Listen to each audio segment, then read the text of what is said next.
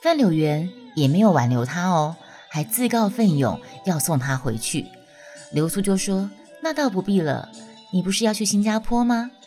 范柳园就说：“反正已经晚回去新加坡了，再晚一些也没有关系。”流苏知道他还是一贯的政策，唯恐众人不议论他们俩。白流苏知道范仲呃范柳园就是要造成一个大家认为他们两个已经有关系了的一个状态。所以才说要送他回上海。众人越是说的言之凿凿，流苏越是百百口莫辩啊，自然在上海不能安身。流苏心里面盘算着，即使不让范柳园送他自己回去，一切可能也瞒不了他家里的人。所以了，他想想，好吧，那就豁出去吧，就让他送他一程。因为他如果说，不让他送他回去，但是你们想想看，他跟他在香港的这些事情，难道不会有风言风语传回上海？他们家那些人都都会知道的呀。所以，与其他们都知道了，那干脆好吧，就让他送他回去吧。那徐太太看他们两个人正打得火一般热，突然要拆开了，非常的诧异，问流苏，问范柳园，两个人都异口同声的为彼此洗刷。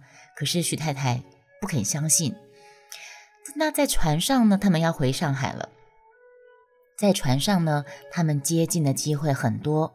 可是范柳园竟然能够抵抗浅水湾的月色，就能够抵抗甲板上的月色。范柳园对白流苏始终没有一句扎实的话，他的态度变得有点淡淡的。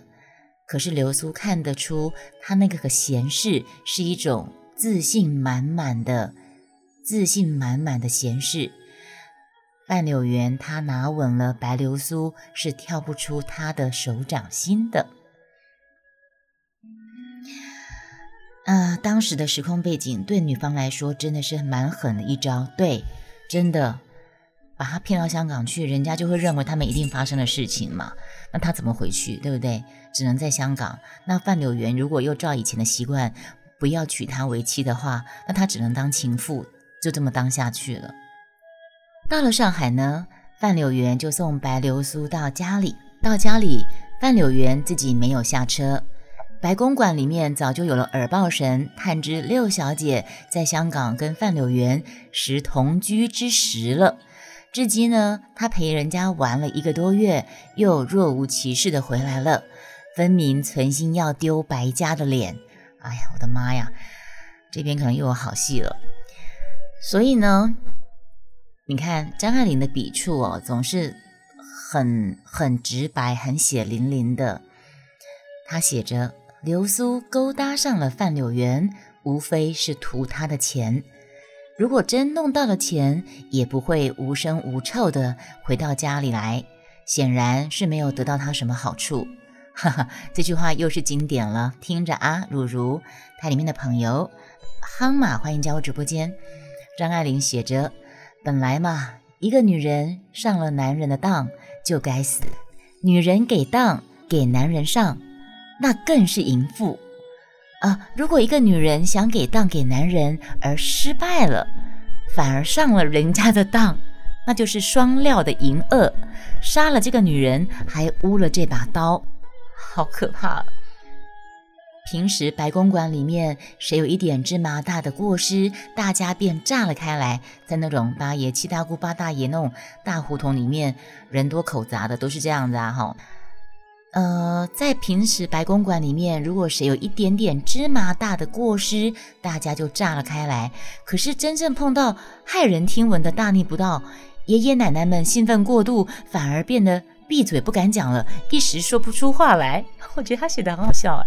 大家先讲好了，家丑不可外扬，然后呢，分头去告诉亲朋好友，逼他们要宣誓，要保守秘密。然后再跟亲朋好友们一个个叹口气说，打听他们知道了哪些多少。这这段很好笑，我重重讲一次。白流苏的三哥跟四哥、三嫂跟四嫂们，他们兴奋过度，反而变得不敢讲，然后一时不晓该怎么说。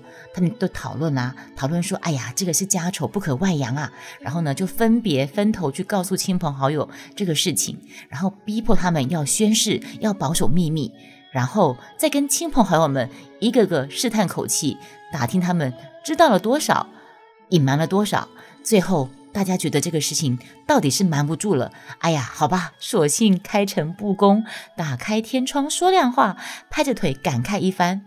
他们忙着这些事情，种种手续也忙了一整个秋天，因此迟迟的没有向白流苏断然的采取什么行动。那白流苏他也知道，他何尝不知道，他这一次回来更不比往日了，他和这个家庭早是恩断义绝了。他未尝不想出去找个小事情胡乱混一碗饭吃，再苦一点也比在家里受委屈受气好。可是如果寻了个低三下四的职业，就失去了淑女的身份。淑女的身份，那身份食之无味，弃之可惜。尤其是现在，什么情况？白流苏他对范柳园。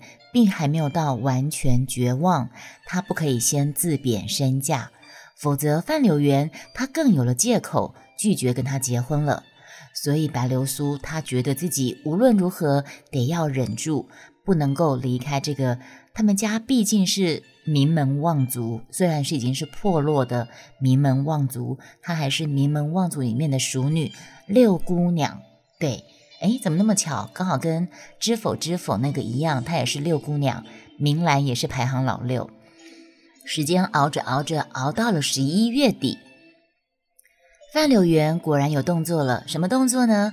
范柳园果然从香港来了电报，那个电报整个白公馆的人都传阅过了，老太太才把流苏叫去。那个电报，白公馆的人，所有人上上下下全都看过了，老太太才把流苏叫去，把电报交他手里，只有寥寥几个字：“起来港，祈求来香港。”三个字。船票已经由通济龙办妥，老太太长叹了一声说：“唉，既然是叫你去，你就去吧。”白流苏心里想：“我就这么的下贱吗？”她眼里掉下泪来。她这一哭，她突然失去了自制力。她发现，她发现她自己已经忍无可忍了。一整个秋天，她已经老了两年，她可再经不起老了。所以呢，这个秋天，她在他们白家受尽了耳语冷冷言冷语的。看尽了别人的冷眼旁观，别人看他看笑话的那个日子，他再也过不下去了，所以他决定还是去吧。所以他第二次离开了家，上海到香港去。这一趟，他早已经失去了上一次的愉快的冒险的感觉，因为他觉得他是失败的。回到香港，固然人人是喜欢被屈服的。可是那只限于某种范围内。如果他是纯粹为范柳园的风范跟魅力所征服，那又是另外一回事儿。可是这当中还掺杂着许多家庭的压力，这是他最痛苦的那一部分。嗯，好。范柳园在细雨迷蒙的码头上迎接他。范柳园说：“他的绿色玻璃衣啊，因为下雨嘛，那白流苏穿着绿色的玻璃雨衣。范柳园就说：‘哎，你们学着点呐，要学着会说话，学着会撩妹啊。’范柳园就说：‘他的绿色玻璃雨衣很像一只瓶子。’又加注了一句：‘是药瓶。’白流苏以为他在亏他太虚弱了，然后。”范柳园靠到他耳朵，又说了一句：“你是我的药瓶，你就是医我的药。”哎呦，白流苏脸色红了起来，瞪了他一眼，心里面甜蜜蜜的吧。我想，一个男人跟你说你就是医我的药，我的妈呀，谁招架得住啊？好，我镇静一点。对不起，我太激动了。一秀一口冻三天，美滋滋如如。Benson，好。呃，范柳园替他定下了原先的房间。这天晚上，白流苏回到房里来的时候呢，已经两点钟了。在浴缸里晚装，熄了灯出来，他才想起来，他房里的电灯开关装置在床头，所以他只得摸着黑过来。一脚突然踩在地板上的一只皮鞋上，差点栽了一跤。他正怪自己疏忽，怎么没有把鞋子收好？突然，床上有人说的：“别吓着了，是我的鞋。”哦，已经摸到房间来了。流苏停住脚步，问道：“你来做什么？”范柳园说：“我一直想从你的窗户看月亮。这边房子。”这边窗户的月亮看得比较清楚。讲了这句话之后，白流苏确定了一件事情。确定了什么事情呢？确定了那天晚上的电话的确是范柳园打来的，并不是梦啊。所以这个时候，白流苏知道范柳园说他爱她，是他亲口说过的，并不是自己的梦。白流苏心里面百感交集，他认为这个人实在是太毒辣了。他爱自己，可是他对他怎么这么的残忍？他不由得心寒，把自己丢到那样的一个处境，让自己好像被人家当成情妇看待。你既然爱我，你为什么要让我被被人家看得这么不堪？我想白流苏可能是这个意思吧。所以呢，白流苏觉得心寒，他就转身走到梳妆台前。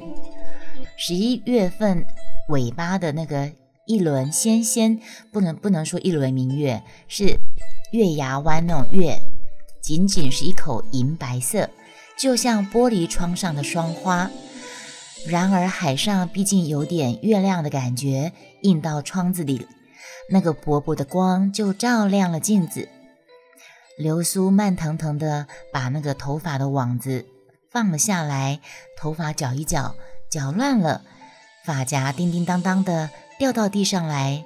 他又戴上网子，把那个法网的头狠狠地咬在嘴里，眉毛皱着，蹲下身去把发夹一只一只捡起来。范柳园已经光着脚走到他的后面，一只手放在他的头上，把他的脸搬了过来，亲吻了他的嘴。真好骗。啊！易秀说真好骗，他就亲了他的嘴啊，法网就滑了下去。这是这么多个月以来，他们认识见面以来，范柳园第一次亲吻他。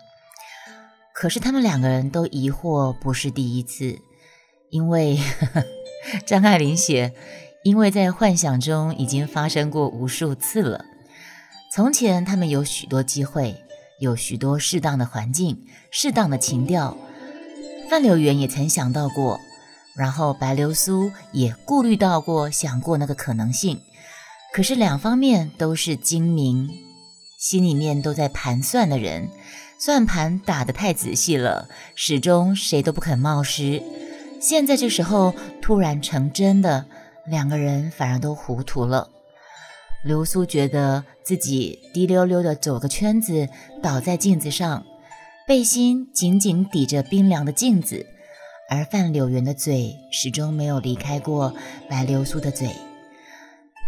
范柳园还把他往镜子上面推，他们似乎是跌到镜子里面去，另外一个昏昏的世界去了，凉的凉，烫的烫，野火花直的烧上身来。就这样子啊，人家描述的就这么美啊，人家就描述的这么美，一样可以很有美感。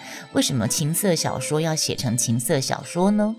好，OK，我喝个水，被这个情境呛到了，不是，我是被茶给呛到了。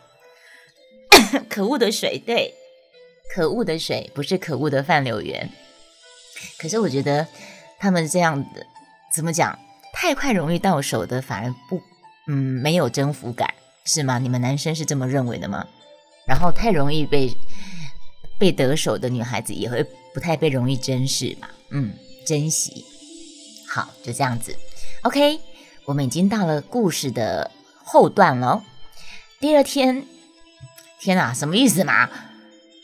玩完了就走了啊？好，不好意思，我我冷静。到第二天，你看嘛，就这样子啊。第二天，范柳园告诉白流苏，他一个礼拜后哦，还好我误会他了。第二天，范柳园告诉白流苏，告诉他什么呢？一个礼拜后，他到英国去，因为他他是在做国际贸易的嘛，他英国啦、英国、马来西亚、香港、呃、上海都有都有生意在做的。那白流苏要求他带他一起去，可是他说那是不可能的。我觉得白流苏心里面会很难过。那范柳园就提议说，替他在香港租下一栋房子让他住，等到一年半载，他也就回来了。那如果白流苏愿意在上海家住，也可以随他回去。那白流苏当然不肯回上海，那个一堆豺狼虎豹的人，他根本不想回去，对不对？那家里那些人离他们越远越好。那独自留在香港，孤单就孤单一些也没关系吧，总比在上海受气来的强吧。问题却在他回来的时候，局势是否有改变？白流苏其实完全不知道，因为毕竟范柳园是情场浪子啊，他怎么知道他去香港啊，他去英国，会不会又有另外一个白流苏在英国等着他呢？对不对？所以，呃，一年半载会有多大变化？白流苏在香港等是要等，等到花儿都谢了吗？可是他也没有办法。白流苏心里想，那也完全就走着瞧吧。他自己心里想了一个礼拜的爱，可以吊得住范柳园的心吗？可是从另一方面来看，范柳园是一个没长性的人，这样匆匆的聚了又散了，他也没有机会厌倦，未尝不是一件好事。一个礼拜往往比一年值得怀念。或许他会带着热情的回忆重新回来香港找自己。他或许那个时候反而是白流苏变了呢，也不一定。因为白流苏他自己认为，我觉得这些人实在是想好多哦，想那么多累不累啊？好，对不起，白流苏认为说，已经要三十的女人，往往有啊，应该是说张爱玲写的啦。张爱玲她写，要靠近三十岁的女人，三十如狼啊。好，三十岁的女人往往有着反常的娇嫩。一转眼就憔悴了。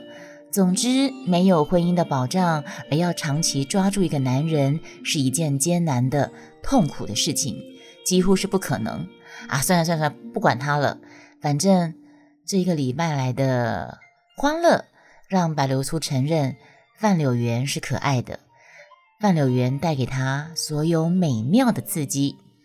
呃，但是白流苏他跟他的目的究竟是经济上的安全。这一点他知道是可以放心的，因为他自己一个寡妇人家，娘钱又被娘家哥哥给败光了，或是说投资失利没钱了，然后自己已经被被嫌弃赶出家门了，自己有一个长期饭票，就算当情妇没有办法跟他结为夫妻，范柳园的经济状况会给他给他很好的经济后盾，这个是他是可以放心的，嗯，是这个意思。好，喝个水。